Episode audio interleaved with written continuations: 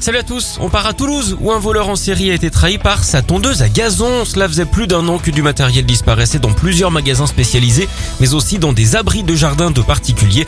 Le mystère a finalement été levé avec l'interpellation du suspect donc qui était loin d'être un voleur en herbe.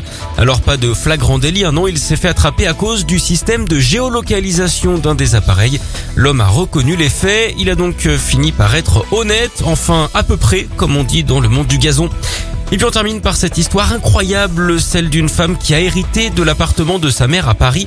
Comme elle voulait le vendre, elle fait appel à un diagnostiqueur qui tombe sur une porte cadenassée dans la cave. Et derrière, bingo, une valise avec un véritable petit trésor à l'intérieur, 5 à 600 000 euros en petites coupures. Pas sûr hein, qu'elle touche le pactole. Une enquête a été ouverte pour savoir s'il s'agit bien d'argent légal. En parlant de ça, vous connaissez sans doute hein, la souveraine qui adore le plus les trésors justement la reine Magot.